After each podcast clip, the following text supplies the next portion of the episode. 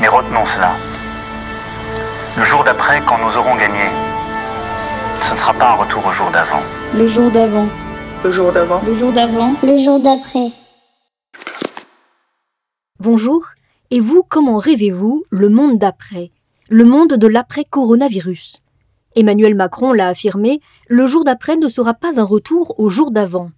Alors la rédaction de Oui Demain, avec les artisans du podcast, l'ont prise au mot. Nous avons posé cette question à diverses personnalités. Quelles solutions proposez-vous pour que les jours d'après soient meilleurs que les jours d'avant? Aujourd'hui, l'aéronaute Bertrand Picard, qui a effectué le premier tour du monde en avion solaire, appelle à une rapide transition énergétique capable de créer le marché industriel du siècle. Tout le monde souhaite un retour à la normale après la crise du coronavirus. Mais pour beaucoup de gens, le retour à la normale, c'est le retour au monde d'avant. Or, le monde d'avant était un monde dangereux, était un monde polluant, était un monde fragile.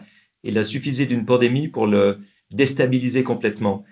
Donc, ce qu'il faut vraiment considérer, c'est que le retour à un monde normal, c'est un monde qui est respectueux, qui est efficient, euh, qui est propre, qui protège l'environnement euh, et qui a une économie qualitative et pas quantitative. Alors, est-ce que c'est possible ou pas? Mais moi, je pense qu'aujourd'hui, c'est le moment idéal pour le faire. Euh, on a une économie qui s'est écrasée à cause de la pandémie. On a une économie qui a créé énormément de chômeurs. Alors, est-ce qu'on va débloquer de l'argent de manière à reconstruire ce qu'on avait avant Ce serait une catastrophe? Ou alors débloquer de l'argent pour construire des nouvelles infrastructures, des nouveaux processus, des nouvelles sources d'énergie? C'est là qu'il faut essayer de tendre. Alors c'est vrai qu'il y a de la résistance, parce que beaucoup de gens, face à une crise, euh, essayent de, de, lutter contre le changement. L'être humain n'aime pas le changement par, par définition.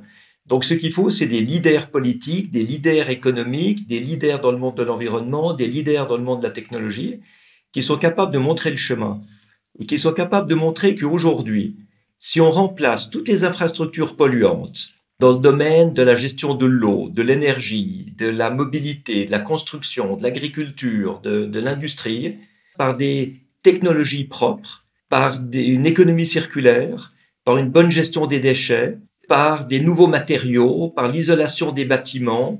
Enfin, la liste est immense. Et si on le fait, on crée le marché industriel du siècle.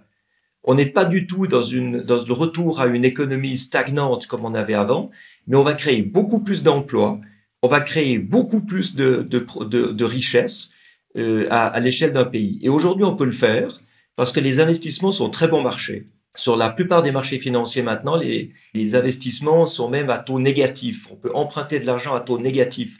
Donc c'est le moment idéal pour changer les infrastructures parce que tout ça, ça va être autofinancé par les économies d'énergie, de matières premières, par l'efficience qu'on obtiendra. Donc on peut très très bien financer la transition vers une société économiquement profitable, rentable et en même temps environnementalement propre.